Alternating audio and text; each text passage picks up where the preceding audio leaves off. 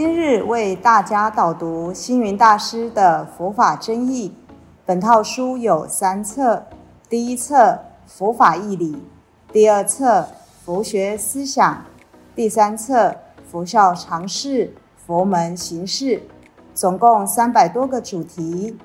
大师以各种譬喻言说、引经据典，将佛教的教理、仪制、名相、应用等，直唱佛陀教法慈悲、智慧、平等的精神。此即是给人欢喜、信心的人间佛教。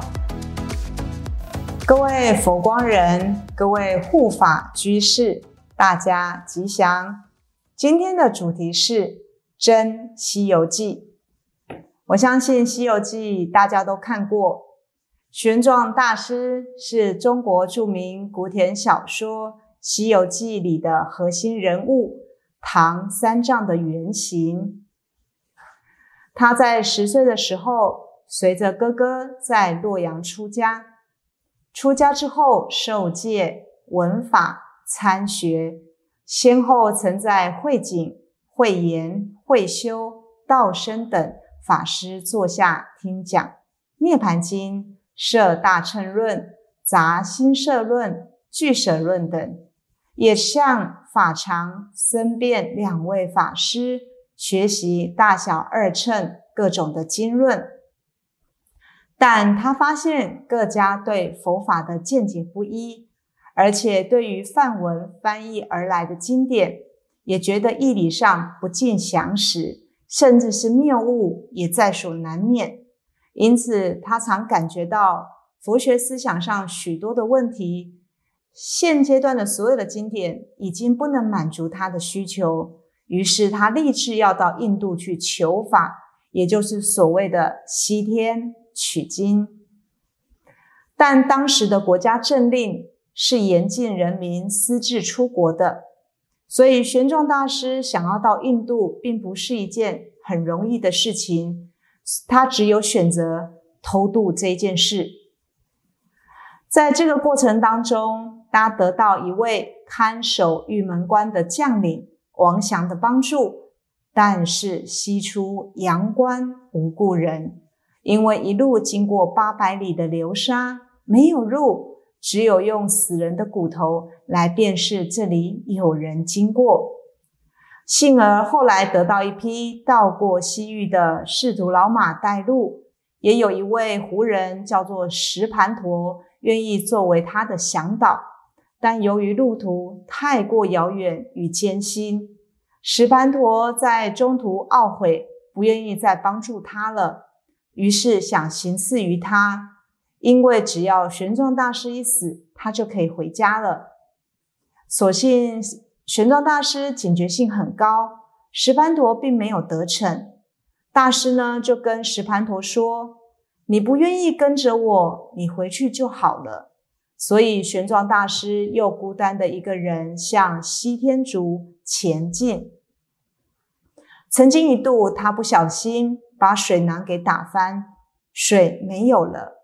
在沙漠里，如果没有水，其实就是死路一条。玄奘大师因为失水，一度昏迷，但是他在昏迷当中诵念着《般若心经》，后来醒来。他发现身边多了一个水池，也就是沙漠里的绿洲。有了水，在沙漠就得以活命了。就这样子，他一路到了高昌国。高昌的国王很仰慕他，希望与他结为兄弟，要他留在高昌国，不要再到西天取经。但玄奘大师志愿坚定，不受动摇。虽然国王种种的优待，他只有为国王讲了几部经来作为报答他。大概过了一个月后，他才又继续往西边前进。途中呢，他又遇到许多的艰辛，其实几乎是上身失命的。终于排除万难，到达了印度，在那烂陀大学亲近戒贤论师。跟他学习为师，后来学成以后，他曾经游历印度各个国家地区，著作了一部非常著名的《大唐西域记》。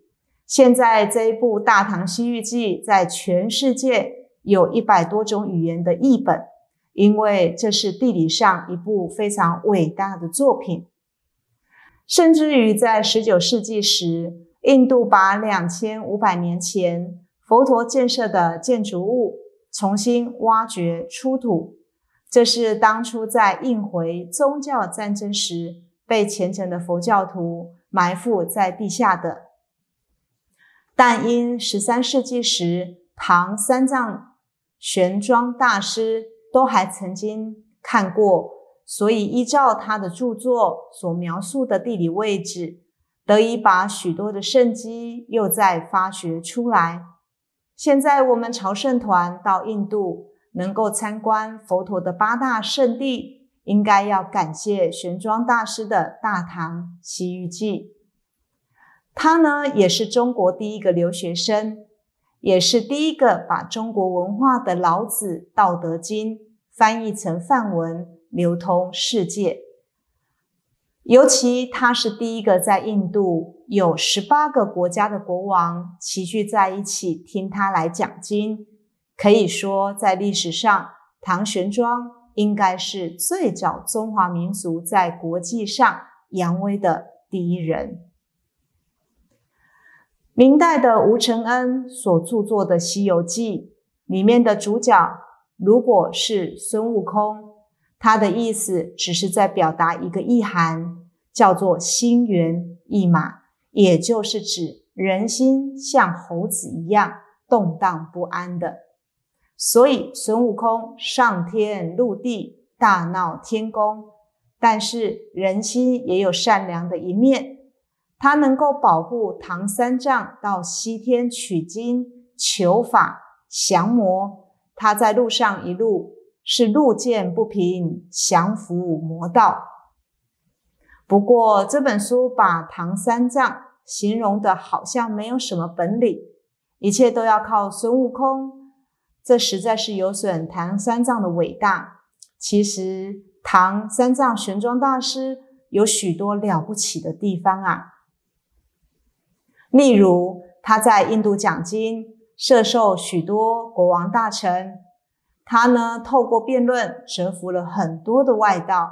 他是中国第一个留学生，就是回到中国以后，十九年间，他也从事易经，先后翻译了一千多部的经典，对中华文化有很伟大的贡献。这样的精神意义，比起孙悟空的上天入地，也不知道要高出多少呢。在佛教丛书的教友里面，我曾写过一篇《佛教与戏剧》，里面是这样写的：佛教呢拥有很多丰富的故事来源，但戏剧表达佛教义理的方法还是需要下一番功夫，因为有些被改编的佛教故事实在太过戏剧化，而脱离了佛法的真意。例如《西游记》的描述。娱乐性质胜于原点精神的表现。于是呢，我提出了几点，希望能够提供给所有要做戏剧的大家来做参考。其实唐玄奘大师呢，他有几点是可以给大家作为戏剧上面很重要的故事的张力的，又不会离开佛法教义的点。第一。玄奘大师于大唐时代应试出家，那时才十三岁，以少龙佛种光大如来一教而发心出家。第二，他二十八岁的时候，因感汉译佛典的义理解释不一，令人莫之所从，而发大宏愿，亲自到印度来求法。第三个。他几次偷渡出关没有成功，但锲而不舍，最终还是安全度过了。第四，他只身前往印度来取经，途经八百里流沙，经历百余国，最终以不屈不挠的斗志克服种种困难，取经回国。第五，经沙漠途中没有水，人马困乏倒地，因诵观世音菩萨圣号及心经、生经来获得清凉，而且免除鬼魅的侵扰。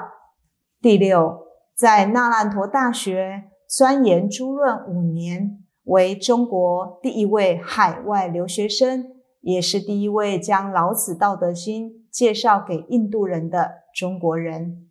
第七，他也曾在屈女城举行佛教史上著名的屈女城辩论大会，所向无敌，当时受到戒日王崇敬跟尊重。第八，他回国的时候，唐太宗亲自迎接，为太宗高宗所亲重供养于大内，号赐三藏法师。第九。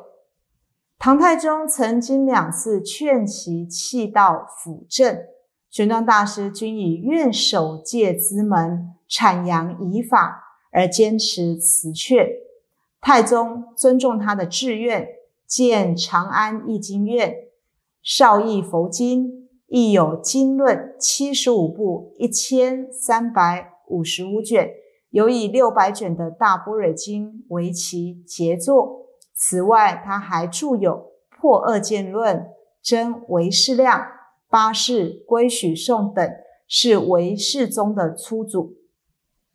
第十，玄奘大师圆寂时，有两百万人送葬，三万人睡在他的坟上七天。唐高宗则大哭说：“我失去了一件国宝。”可见玄奘大师对国家的重要性及其道德的感人。一个这么重要，在历史上这么重要的法师，对于今日儿童们常常扮演《西游记》里面的角色，游戏人间，却对唐三藏甚为不敬。我们不得不在此为他平反一下。感谢大家的聆听，如有疑问，请于影片下方留言。祝福大家六十吉祥，深入经藏，智慧如海。